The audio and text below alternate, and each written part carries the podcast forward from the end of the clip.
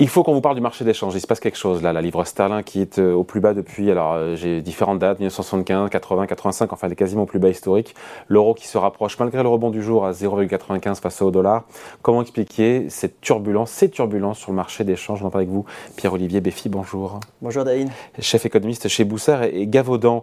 Euh, c'est vrai qu'on a une banque centrale anglaise, la BOE, qui a dit hier officiellement, voilà, on surveille euh, les devises, les marchés, notamment la livre qui a chuté en journée de 5%. Elle s'est un peu reprise évidemment, mais 5% pour une devise, c'est colossal. On a le ministre des, Finances japonais qui dit, qui déclare voilà, prêt à intervenir pour soutenir le yen si besoin. Déjà, est-ce qu'on est en guerre d'échange ou pas? Pardon de sortir le mot comme ça, il est un peu... Euh, non, je ne pense pas que ça soit une guerre d'échange. Par contre, on est au début de, de désordre monétaires mondiaux extrêmement importants dans les prochaines années. Liés au retour de l'inflation? En partie, euh, l'inflation c'est le symptôme, mais la vraie en fait raison structurelle, il y a plusieurs raisons, hein, mais la vraie raison structurelle, c'est qu'on est en train de, sortir d'une période de taux zéro euh, pendant très longtemps. C'est lié à l'inflation aussi, c'est le corollaire. Voilà. Retour de l'inflation, donc les banques centrales qui mènent des politiques. Alors, euh, celle la première qui a dégainé, c'est évidemment la Banque centrale américaine, ce qui explique la force du dollar aujourd'hui? Tout à fait. Bon, c'est la première force structurelle parce que le dollar bénéficie de deux choses. La première, c'est un pays dont les termes de l'échange s'est nettement amélioré. C'est-à-dire les termes de l'échange, c'est en quelque sorte. Ça me rappelle euh, quand j'étais à l'école, ça, les termes de l'échange. C'est la capacité à acheter des produits à l'étranger. Voilà. Aujourd'hui, en Europe, on s'est beaucoup appauvri. Si l'euro a baissé depuis deux ans euh, de plus de 20%, quasiment 25% aujourd'hui, euh, c'est un symptôme en fait qu'on a perdu énormément en pouvoir d'achat. Alors même si on ne le voit pas encore, parce qu'on fait des mesures pour amortir euh, mm. les chocs inflationnistes, etc., mais quelque part l'Europe s'est appauvrie. Parce que par exemple, on doit payer notre énergie beaucoup plus cher. Et on ne la produit pas chez nous. Les Américains, eux, sont dans une situation différente où ils produisent de l'énergie. Donc ils n'ont pas ce choc négatif. Et en plus de ça, ils ont une économie euh, où le marché du travail, je dirais, est vraiment euh, dans, un, dans, une, dans un dynamisme qu'on n'a pas chez nous non plus. Par exemple, euh, on a une baisse par exemple, du taux de chômage en, France. Mais on part de niveaux très élevés. Eux, ils étaient déjà à mm. des niveaux très bas. Donc, en plus, ils ont de l'inflation à l'intérieur qui font que la Banque centrale américaine, la Fed, monte très fortement Donc le roi dollar, cette force du dollar, elle est justifiée au regard des fondamentaux économiques, des fondamentaux monétaires. On a encore une fois, j'ai vu les chiffres sur le 10 ans américain, on est à 3,85. Enfin, on a les 4% en ligne de mire et on se dit que l'arbitrage entre bourse et obligations, même pour les investisseurs du monde entier, il y a des flux de capitaux qui vont aller sur euh, le dollar et sur les bancs du trésor américain et qui font monter la devise. C'est ça aussi le mécanisme?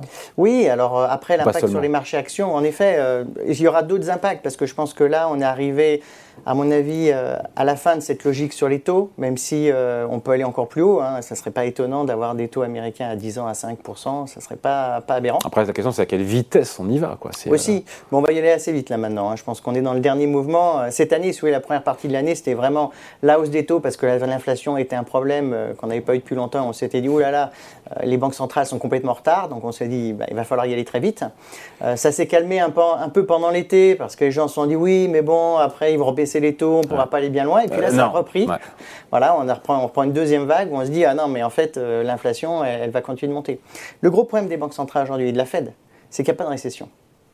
Tout le monde parle de récession, mais il n'y a pas de récession dans les chiffres. Regardez l'emploi, on est à des situations de tension sur le marché du travail qui sont très forts. Mais il y a un retournement? Pas encore. C'est-à-dire qu'on a des indicateurs économiques qui montrent que. Donc ça plaide pour une fête ça qui un petit peu. Mais ça plaide pour une fête qui va en faire plus et donc qui va soutenir encore plus le dollar. Voilà. Jusqu'à quel niveau d'ailleurs euh, ça, ça, peut pénaliser encore une fois l'oncle Sam bah, De toute façon, moi, mon interprétation des choses, c'est qu'on va même, on risque maintenant de finir par en récession, mais en dépression l'année prochaine ou euh, dans les deux prochaines années. Aux États-Unis et puis en Europe de partout. Parce que les États-Unis vont être l'économie qui va, qui va, je dirais, driver, excusez-moi mon mm. anglicisme, l'économie mondiale. Mais, et quel euh, impact pour le coup, si tout le monde est en récession, quel impact pour quel dollar en profiterait plus que les autres? Bah parce qu'encore bah, une fois, parce que l'économie américaine, vous investissez dans l'économie où les termes de l'échange se sont améliorés, mm. où bah, vous avez la force de la monnaie de référence, où en plus euh, vous avez quand même une économie qui est euh, très créative, avec beaucoup moins de problèmes que les autres. Voilà.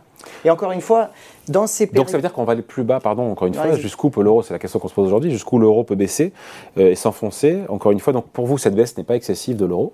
Non, on peut aller jusqu'à 0,80 à peu près. C'est le, point bas, le point bas historique, mais je me rappelle, 0,8230, pour ceux qui ont un peu de mémoire, on est en, en 2000 quelque chose. Tout à fait. Et il y a intervention, ce qui est jamais vu, de toutes les banques centrales du monde pour soutenir l'euro. Tout à fait. Et les interventions ont commencé plus ou moins à, Donc à Mimo, au Japon. Enfin, c'est en Asie surtout que ça a commencé les interventions. La Chine, le Japon, etc. Moins en Europe, paradoxalement, même si on commence à en parler avec euh, le Royaume-Uni. Bon. Euh, après, la question de la livre sterling, est-ce que c'est le même sujet? Parce que les mouvements d'hier, certains disent que ce sont les largesses budgétaires, encore une fois, du, de la nouvelle équipe au pouvoir, euh, qui inquiètent les marchés, le fait de, bah, de, de, laisser filer le déficit avec beaucoup de mesures de soutien à l'économie. Oui, bah, encore une fois, la conséquence de sortir des taux zéro, c'est que l'argent public n'est plus gratuit. Et aujourd'hui, il y a un énorme décalage entre la prise conscience politique de ce que vaut l'argent et ce que les marchés commencent à dire. Voilà.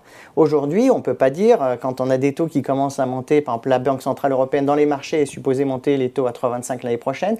en Royaume-Uni, on s'apprête là avec ce qui est pricé dans les marchés, expliquer que les taux immobiliers seront à 6% l'année prochaine.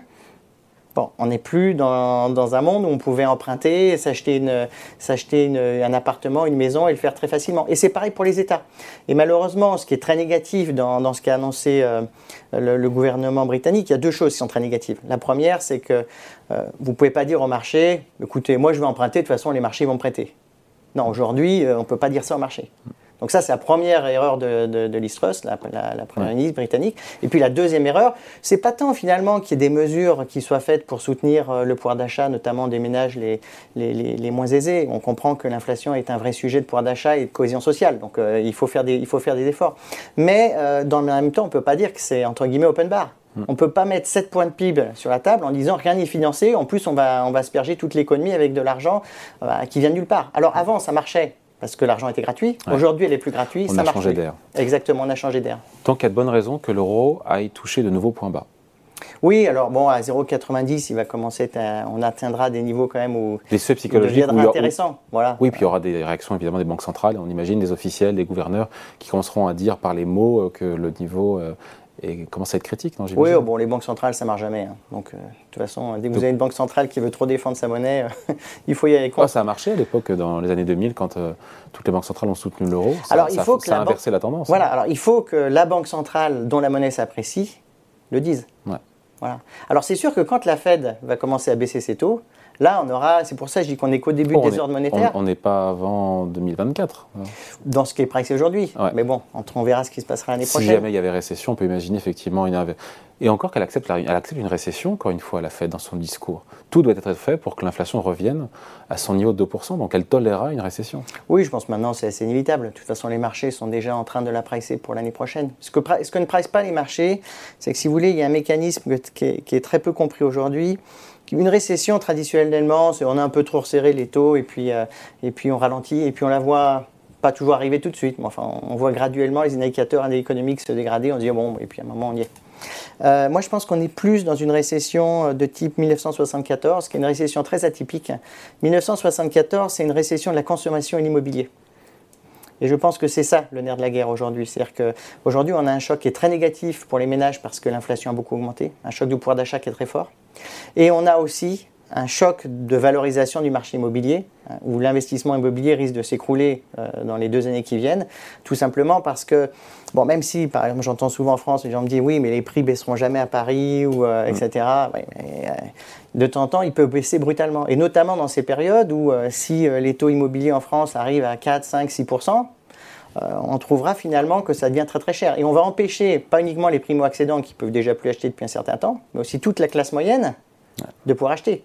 Et donc c'est l'acheteur marginal après qui provoque en quelque sorte les effondrements. Et donc si vous voulez, il y a un décalage. C'est pour ça que les perceptions, on est dans un monde qui est, qui est, un peu, euh, on est un peu schizophrène à la fin, euh, notamment sur les marchés. C'est-à-dire que pour l'instant on voit pas de récession. Donc tant qu'on voit pas de récession, les banques centrales vont continuer à dire, mais il n'y a aucune raison que mm. l'inflation baisse. Mais quand ça va arriver, ça va être beaucoup plus brutal parce que les récessions immobilières ou de la consommation sont beaucoup plus rares. Avec un impact fort sur le reflux de l'inflation. Exactement. Mais quand elles arrivent, ça fait très mal. Et ce pas des récessions qui durent un ou deux trimestres, c'est des récessions qui durent un an, un an et demi. Ce qui veut dire, on finit là-dessus, que ce désordre monétaire va se poursuivre parce que si l'inflation, du fait de, la volatilité de l'inflation, qui monte mais qui peut redescendre en cas d'inflation, ça peut engendrer des politiques monétaires différentes et donc des troubles monétaires. Tout à fait. Euh, je vous donne juste un dernier exemple, celui du Japon en 98. Il ne faut pas oublier que quand la, après le LTCM, quand la Fed baisse pour la première fois ses taux après fin un des grand- années 90. Voilà. Donc à la fin des... LTCM, c'est ce hedge fund qui avait fait faillite. hein. Tout à fait avec le pétrole. Si euh, on arrive, euh, enfin la Fed avait fait un grand cycle de resserrement, elle commence, elle, fait, ju- elle indique juste, je coupe les taux pour la première fois, et le yen s'est apprécié de plus de 30% en quelques jours. Voilà. C'est ça qui va nous arriver dans les, dans les années qui viennent. On aura des mouvements de change de cette ampleur. Et quand on regarde le- la livre sterling aujourd'hui, je dirais qu'il faut presque en rigoler parce que ça va devenir beaucoup plus violent dans les années qui viennent. Ouais. Yen, il y a eu un mouvement de 30% sur le yen. hein, Pardon même. Sur le yen, il y a eu un mouvement de 30% Tout à fait. de baisse du yen, ce qui est en- sur, euh, depuis, le- pour le coup depuis le début de l'année. Voilà. Ce qui est d'une rare violence quand même. hein. Oui, Et mais 18% sur quand tout le monde est positionné de la même manière et Ça- que les anticipations changent, vous voyez, Ouais. c'est à ces moments-là qu'en fait il y a des mouvements très très brusques sur l'échange. Donc on pourra aussi l'avoir, on finit là-dessus, Sur l'euro, sur l'euro. dans l'autre sens, oui. Dans on peut avoir de l'appréciation. Après, il y a des quelques conditions, quelques cases à cocher. Hein. On- En l'occurrence. Il faudrait que l'Ukraine ça ça aille un peu mieux, que le prix du pétrole baisse beaucoup, etc. Enfin, mais bon, il y a des conditions qui peuvent se mettre en place, notamment pour l'année prochaine. Moi, je pense que le, le- le stress cyclique va arriver euh, en première partie de l'année prochaine, au premier trimestre sans doute, et après, on aura peut-être des marchés plus constructifs. Mm. Le problème, c'est à quel point les marchés vont baisser avant. Ça, c'est l'inconnu. On Mm. pourra en discuter. Euh, mais après, euh, je dirais que voilà, tout, tout- tout a un prix. À un moment, l'euro euh, aura quand même, quand il aura suffisamment Enfin, il n'y a rien d'aberrant, en tout cas d'anormal à ce qu'on a un euro à 0,96, on se parle face au dollar? non, c'est complètement normal aujourd'hui. Il y a pas de, il y a pas, surtout face au dollar. Voilà.